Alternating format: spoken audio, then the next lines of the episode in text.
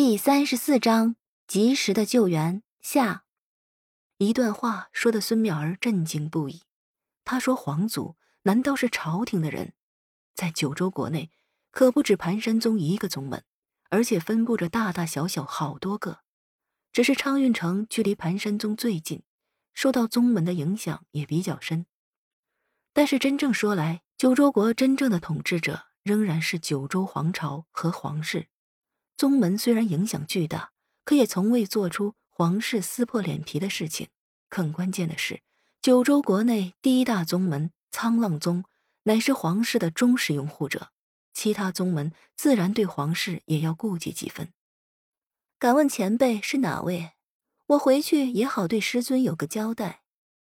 孙淼儿眼见自己不是对手，而对方也不卖盘山宗的面子，自然也不敢在这里过多的纠缠。只要问清楚对方的身份，自己回去也好有个交代。丫头，他想要走，你怎么说？男子大声问道：“城主大人，他们敢在您的统治下无视法纪、杀人放火，更是要屠杀我沈家满门。您觉得我该让他们走吗？”沈月雪一边说着，一边走了出来。众人错愕。原来这人竟是沈月雪请来的。沈月雪此刻虽然身受重伤，一枚冰剑仍然留在肩胛处，但是那神态仍然是坚定从容，面对李方涛丝毫不显狼狈。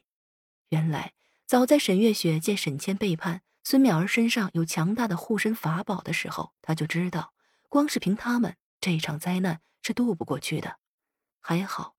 沈月雪怀中有李方涛给的传音符，本是在丹药大成的时候用来通知对方拿取丹药的，不想却成了救下沈家满门的机会。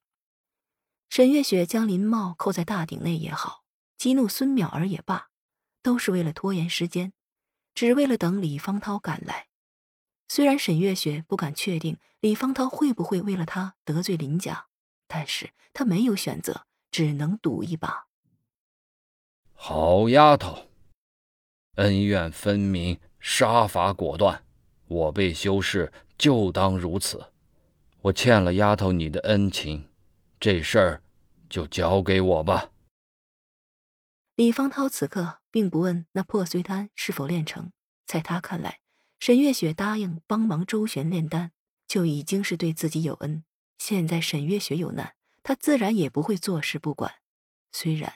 这可能是得罪盘山宗，但是李方涛也不惧怕。他本是沧浪宗弟子，盘山宗又能拿他怎么样？何况灭沈家满门，应该也不是盘山宗的意思吧？不然怎么也会先和自己这个城主打个招呼才是。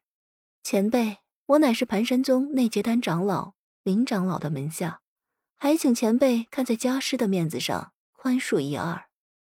孙淼儿眼见着对方起了杀心，赶忙放下身段求情。没有什么比命更重要的。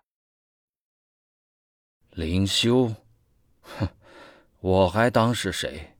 原来是他在惹是生非，不好好的当他的盘山宗长老，来我的昌运城惹事，真的以为我这城主是吃素的不成？哼！一声暴喝，居然让孙淼儿觉得血脉不稳，向后退了两大步，身上的护身法宝抵挡了大部分的攻击，孙淼儿撞在了乾坤顶上。啊，居然还有护身的宝贝！既然如此，免不得要我亲自动手了。李方涛说着，抽出了身后一直背着的一把宝剑。只见该宝剑虽然朴实无华，但是剑身却可见风的漩涡。风卷残云。李方涛身形未动，只是挽了个剑花，那剑尖就形成一股风暴，急速的朝着孙淼儿攻了过去。只见孙淼儿的防护罩瞬间分离开来，整个人犹如断了线的风筝一样飞上了高空。而后又狠狠地落在了地上，沈月雪见了，攥紧了拳头。这就是筑基修士和结丹修士的区别。孙淼儿已经是筑基后期，李方涛一个半步结丹的人，却只要一招，就将这个差点将自己置于死地的女子打得毫无招架之力。这就是实力的差距。小剧场开始喽！多谢李城主救命之恩。些许小事，不足挂齿。城主仗义出手，月雪无以为报，只能将这两颗破碎丹奉上，以表感激之情。居然有两颗，有备无患，多多益善啊！